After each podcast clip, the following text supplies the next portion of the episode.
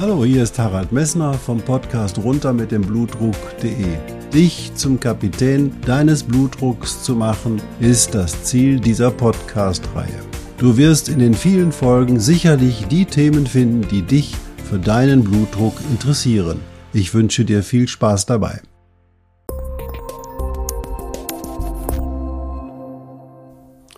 Hallo, hier ist wieder Harald Messner vom Podcast runter mit dem Blutdruck.de. Schön, dass du eingeschaltet hast.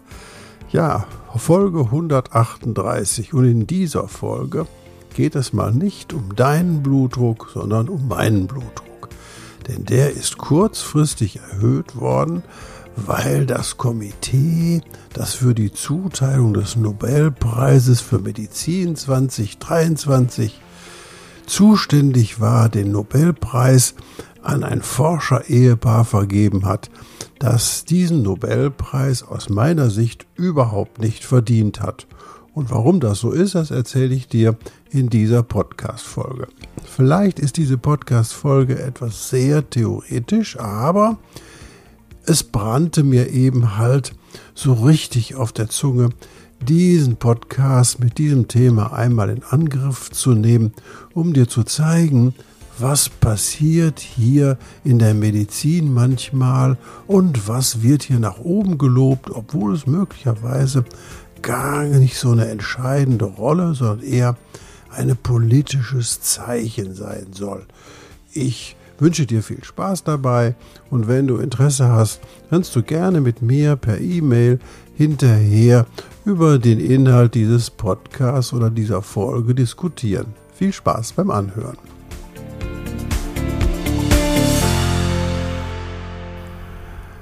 Der Nobelpreis für das Fach Medizin im Jahre 2023 ging ein, ein oder geht an ein Forscherpaar, und zwar Frau Karikö und Herr Weismann, bekommen diesen dafür, dass sie die Messenger-RNA um eine Base verändert haben. Die Messenger-RNA besteht quasi aus vier Basen. Das ist Adenosin, das ist Zytosin, das ist Guanin und das Uracil. Diese vier Basen zusammen sind die Grundbausteine der Messenger-RNA.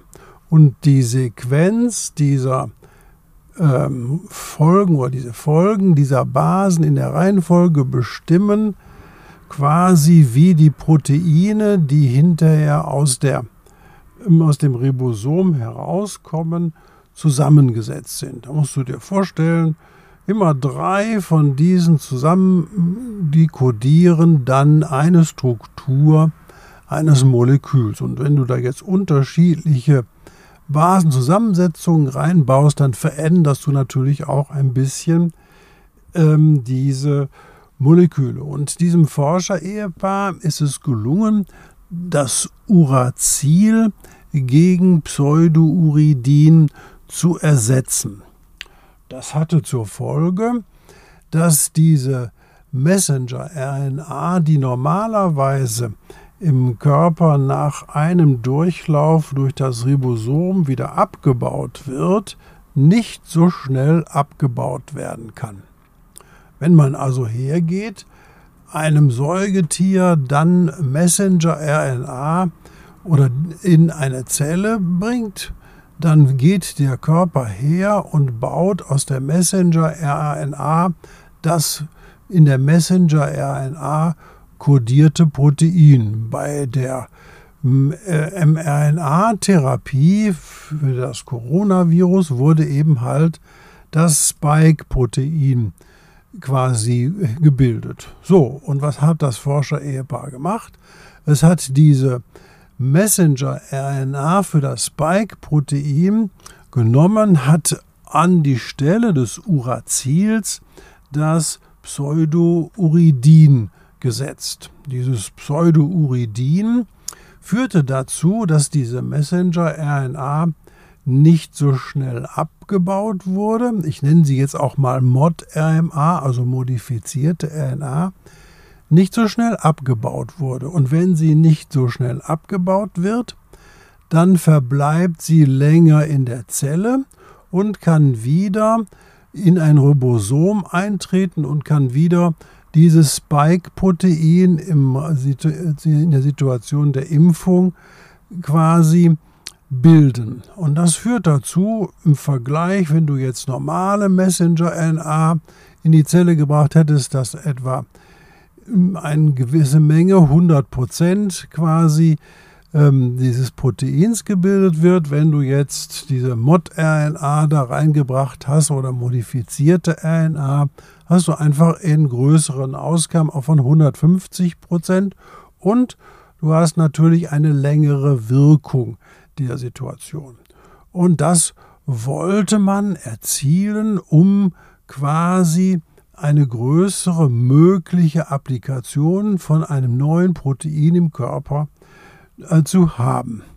Und die Situation aber, wie das ähm, die Messenger-RNA und auch die modifizierte RNA überhaupt in die Zelle kommt, ist nicht der Verdienst dieses Forscherehepaares, sondern das hat Robert Malone bereits im Jahr 1990 entdeckt. Dem ist es gelungen, durch eine entsprechende Verpackung der Messenger-RNA, der natürlichen Messenger-RNA, diese in Säugetierzellen einzubringen.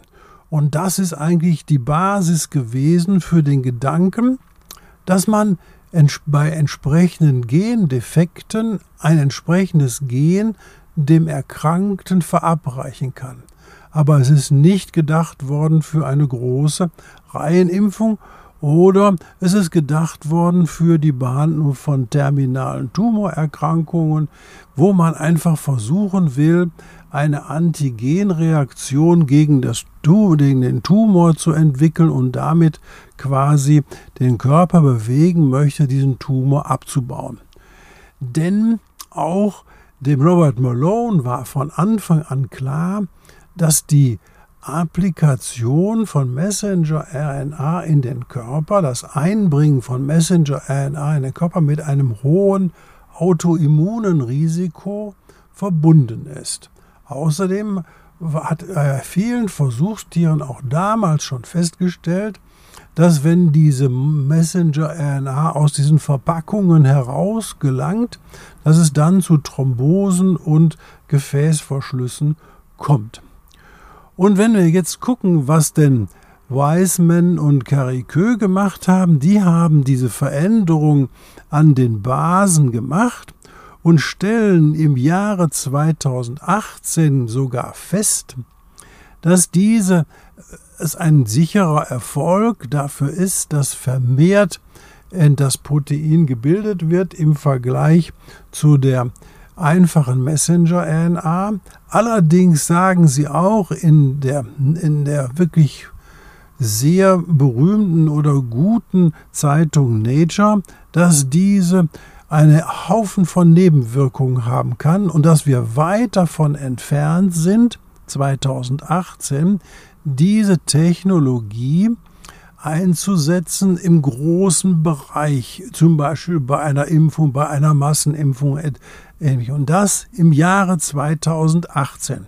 Und zwischen 2018 und 2020 und 2021 gab es keine Situation, wo man jemals so eine modifizierte RNA in einer Impfstoffsituation zugelassen hätte.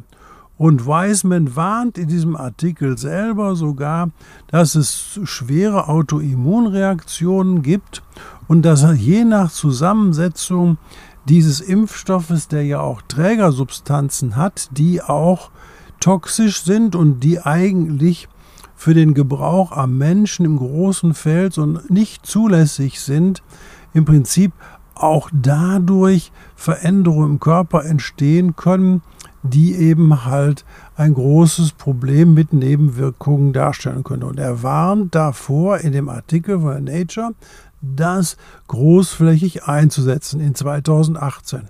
Und 2020 wendet sich das Blatt und er wird gefeiert quasi als dieses Forscherehepaar wird gefeiert als die, die das an sich erst möglich gemacht haben. Meines Erachtens ist das bigott.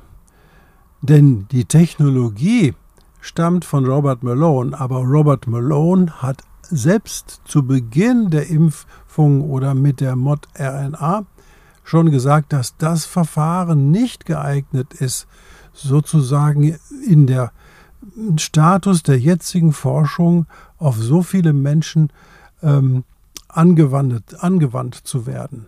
Und aus diesem Grunde hat man nicht Robert Malone, sondern Herrn Weisman und Frau Caricö diesen Nobelpreis gegeben. Man hat ihnen den Nobelpreis gegeben, um jemanden nach vorne zu schieben, der jetzt natürlich sagt, ja, ich lasse mich damit feiern in der ganzen Geschichte und der nicht gegen die Anwendung in großen Formen im Jahr 2021 war, aber im Jahr 2018 war er das noch, kann ich belegen, ich lege die Literatur gerne dazu. Und um eben halt diese Diskussion um die Impfung und um diese Mod-RNA-Therapie und ihre Nebenwirkungen quasi im Keim zu ersticken.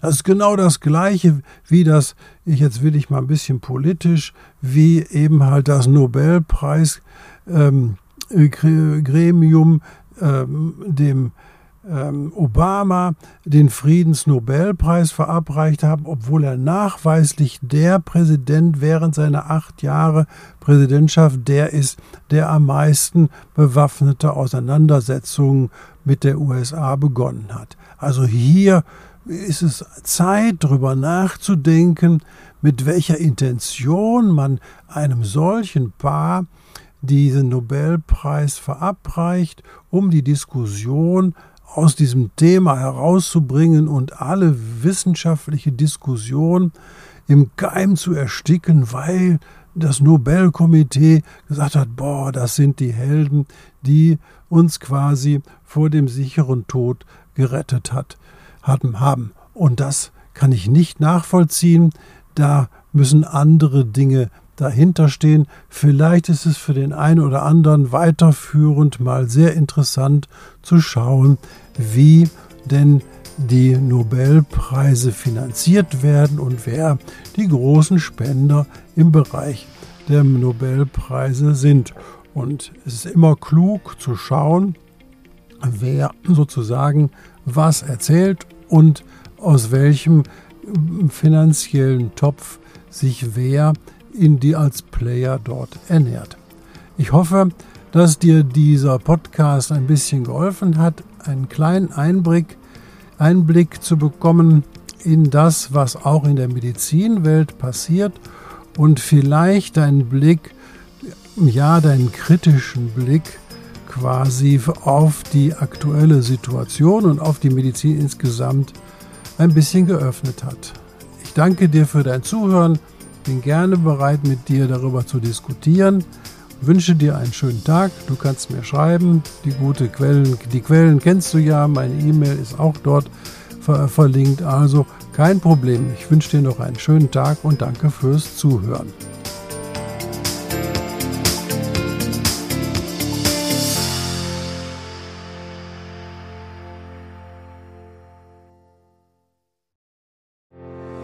Ich hoffe, diese Podcast-Folge hat dir genauso viel Spaß gemacht wie mir.